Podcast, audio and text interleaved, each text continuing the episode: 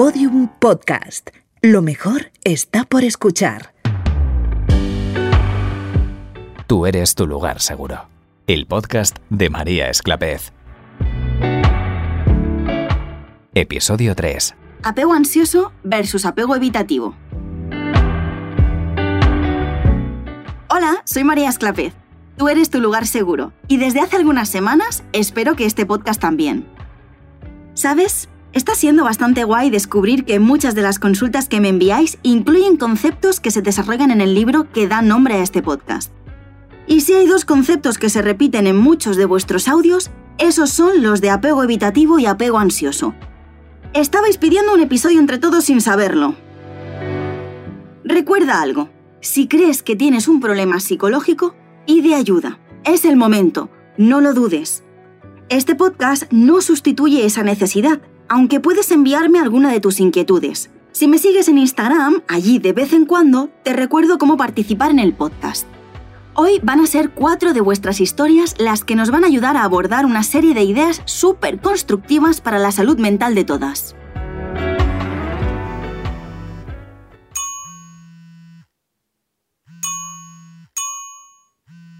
Consultas. Me gustaría saber cómo podemos hacer ante una persona con apego evitativo en una relación con un apego ansioso, que cada vez que se le plantea que está huyendo del conflicto, rompe la relación y no entiende que es una huida. Y no sé mm, de qué manera se le puede hacer ver a una persona que es incapaz de verlo. Vamos a hablar un poco acerca de este término tan importante. El apego es la forma que tienen las personas de percibir la intimidad y de responder a ella. El tipo de vínculo emocional que tuvimos con nuestros padres o tutores durante la infancia o adolescencia tiene una gran influencia en nuestras relaciones de adulto. ¿Te habías dado cuenta? De niños construimos el mundo y la percepción de los demás y de nosotros mismos según nuestras vivencias y el trato que tenemos con nuestros adultos de referencia, y eso luego se refleja en nosotros mismos y el trato con los demás. Así nacen los cuatro tipos de apego. Es importante que los conozcas y ve pensando cuál tiene que ver más contigo. Apego seguro. Se asocia con el sentimiento de que los padres son una base estable en la que poder confiar. Las personas con apego seguro se sienten en confianza y cómodas con su pareja, no generan incomodidad ante los conflictos emocionales y se acercan a otros cuando necesitan apoyo y ofrecen el suyo cuando es necesario.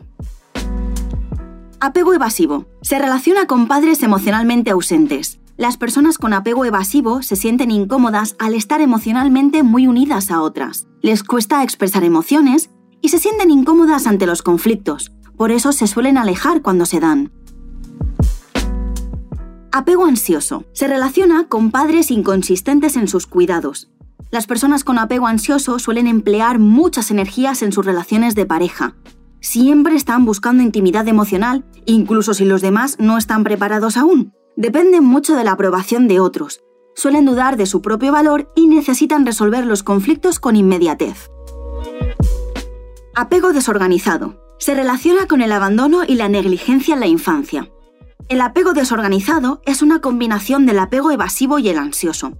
Las personas con apego desorganizado quieren cercanía emocional, pero al mismo tiempo desean alejarse.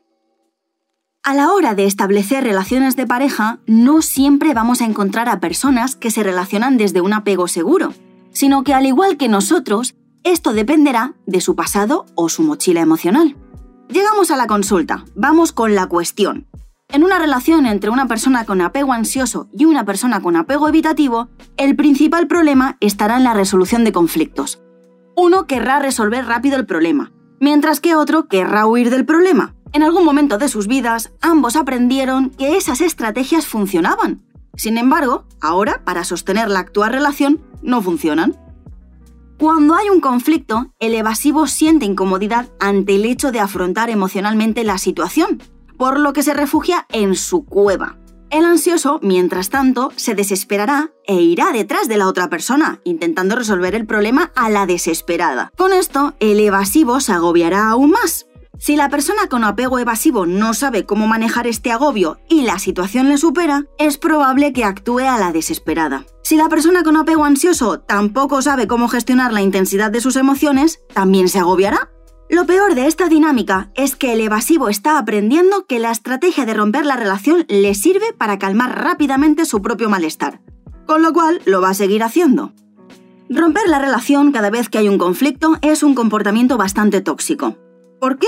Te digo algunas razones. Alimenta el miedo a la ruptura en la persona con apego ansioso. Aumenta la incertidumbre en el vínculo, es decir, la relación no es una base estable. Hace que la persona con apego ansioso tenga miedo a sacar cualquier tema de conversación por si resulta que deriva en discusión y de nuevo ruptura. Disminuye la confianza entre las dos personas. Hace que la relación tenga intermitencias en el vínculo, una característica que aumenta la toxicidad y la dependencia. Y puede llevarnos a sufrir las consecuencias de la ley del hielo, un comportamiento pasivo-agresivo que puede hacer mucho daño a la pareja. La ley del hielo sucede cuando uno de los miembros de la pareja ignora a la otra persona y actúa con frialdad, distanciamiento emocional y falta de empatía. No se puede romper una relación cada vez que te enfadas. Hacer eso solo demuestra una falta de responsabilidad afectiva. Siempre es buena opción hablar y ver de qué manera está afectando a cada uno la situación, Así sabremos cómo podemos ayudarnos y ayudar al otro a llevar las cosas mejor. Pero recuerda que si ya lo has intentado todo y la otra persona no pone de su parte o no demuestra cambios, no es tu responsabilidad hacer cambiar a tu pareja. Te propongo unas pautas. El perfil evasivo debe comunicar a su pareja su imposibilidad de afrontar la situación en el momento. Ojo, sin superar las 24 horas. Así, el perfil ansioso se relaja, puesto que no tiene la sensación de abandono típica de esta situación. El perfil ansioso debe aprender a manejar sus pensamientos e interpretaciones mientras el perfil evasivo permanece en su cueva para no hacer el problema más grande de lo que es. Cuando el perfil evasivo sale de su cueva y vuelve, debe estar dispuesto a hablar sobre el problema. Así demuestra que el problema le importa y que solo necesitaba un tiempo para ordenar sus ideas y manejar sus emociones. El perfil ansioso, lejos de enfadarse más, tendrá que estar también en disposición de establecer una comunicación efectiva para abordar el problema, sin echar nada en cara, dejando a un lado los reproches. Si ambos mantienen esta actitud ante el problema, estarán actuando como un equipo y generando a su vez ese ambiente de estabilidad y seguridad en la relación. Mi pareja y yo hemos aprendido a relacionarnos de manera muy tóxica. Yo me relaciono con él con un apego evitativo y él con apego ansioso, lo que le ha generado una codependencia emocional hacia la relación. ¿Crees que podremos relacionarnos de manera sana? Conocemos nuestros problemas individuales y lo que ocurre en la relación y queremos mejorar. Gracias de antemano, María. Un beso. El ser humano casi siempre cuenta con plasticidad neuronal suficiente para barajar la posibilidad de cambio, por lo que a priori se puede intentar un cambio y ver qué tal van funcionando las nuevas pautas. Pero también he de ser sincera y decir que a veces este cambio es muy complicado. Si en la relación ya hay un patrón de comportamiento tóxico aprendido, este se ha mantenido en el tiempo y el rencor se ha instaurado en la relación, es muy, pero que muy complicado cambiar la dinámica. Podéis intentarlo y ver qué tal. Quizás salga bien pero si tras varios intentos la relación sigue sin funcionar, quizás os deis cuenta de que lo mejor es no estar juntos. Mi duda es que tengo pareja desde hace 10 meses y básicamente nuestro problema, entre comillas, es que yo tengo apego ansioso y él un poco evitativo, pero tampoco no mucho. Además, él está muy ocupado con su máster y apenas lo veo. Y acordamos vernos una vez a la semana, pero no lo está cumpliendo por falta de tiempo, que tampoco es que sea su culpa. O sea, él, lo intenta, pero no, no puede. Y el caso es que no, no sabemos qué, qué, más hacer porque yo me, me, siento con mucha ansiedad porque yo necesito verle. Y a él como que le da un poco más igual porque, no sé, o sea, no es que no quiera verme, pero como que lo, lo sabe llevar mejor o gestionar mejor. Muchas gracias, guapa. Lo primero que tengo que aclarar es que el hecho de que una persona esté muy ocupada no significa que tenga apego evasivo. Lo segundo es que si tu pareja no tiene tiempo de verte al menos una vez a la semana, es porque está priorizando otras cosas. Si queremos sostener una relación de pareja, es importante tener tiempo juntos de calidad. ¿Lo que habéis negociado es veros una vez a la semana? Pues ya está. Tener pareja es una responsabilidad Y si decides comprometerte, debes cumplir con esa responsabilidad. Si lo de veros una vez a la semana no funciona, lo podéis intentar renegociar o podéis intentar facilitar las cosas. Ve a verle a la universidad, comer juntos, aunque sea una comida express. Si estáis lejos, que se desplace a quien más tiempo disponga. En fin, son ideas.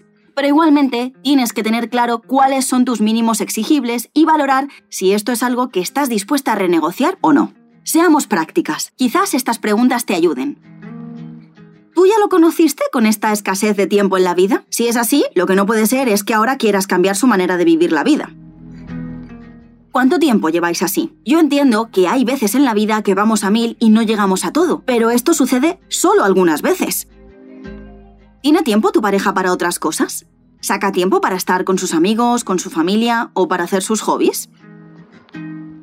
Hay personas para las que es más importante cualquier otra cosa que la pareja, y me parece bien siempre y cuando estén con personas que compartan esta misma filosofía. No saca tiempo quien puede, sino quien quiere. Y si estás con una persona que no quiere sacar tiempo y eso tú lo llevas bien, pues perfecto. Pero si tú eso no lo llevas bien, pues entonces ya no es tan perfecto. Es importante estar con alguien que comparta nuestros valores y formas de ver las relaciones de pareja. Y aquí va un consejo general. No os empeñéis en seguir estando en relaciones en las que no se os da el lugar que debéis tener. No exijáis menos. Y si se trata de algo incompatible por los valores, por la filosofía de vida o porque vuestros mínimos exigibles chocan, esa no es la pareja adecuada. No insistáis, ahí no es. Eh, la duda que yo quería plantear es si em, las relaciones eh, con apego dependiente o bueno, evasivo, en este caso me interesa más dependiente, pueden venir solamente derivadas de las relaciones eh, llevadas a cabo con los padres en la infancia o si por el contrario pueden tener otro tipo de origen como pueda ser, por ejemplo, no tener un apego seguro con, con los amigos durante la infancia o hasta la edad adulta. Gracias. No existe el apego independiente o el dependiente. El apego es el apego. Lo que puede ser dependiente o no son las relaciones. Pero independientemente de eso, nunca mejor dicho, aunque el tipo de apego se construye principalmente en la infancia, puede modificarse según las vivencias de la persona durante prácticamente toda la vida. María, mi duda se centra en cómo puedo distinguir eh, una relación tóxica de una relación con una persona evitativa. En mi caso, yo soy una persona con ansiedad y tengo heridas de duelo y he empezado algo con una persona que, que parece bastante estable, que se ha trabajado mentalmente, pero hay momentos puntuales en los que cualquier gesto me genera mucha ansiedad, que luego él mismo intenta calmarlo, pero me gustaría un poco distinguir ¿no? rasgos tóxicos de rasgos de una persona evitativa. Muchas gracias.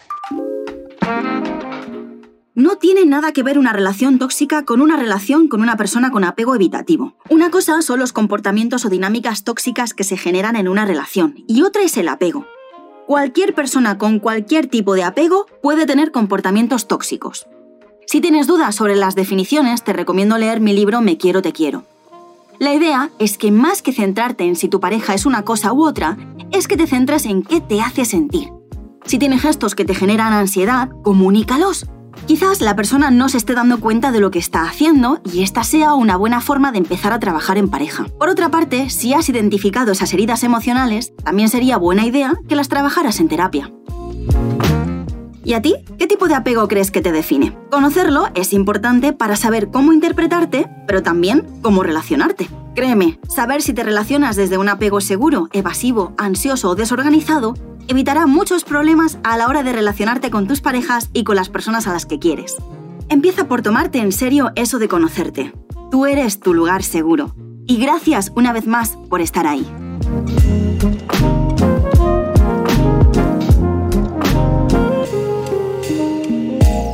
Guión y locución, María Esclapez. Dirección, Eugenio Viñas. Producción, Javi Caminero y Alberto Faura. Diseño sonoro, Oscar Bogdanowicz. Producción ejecutiva, por Penguin Random House Grupo Editorial, Raquel Abad y Gerardo Marín. Por Podium Podcast, María Jesús Espinosa de los Monteros y Lourdes Moreno Cazalla.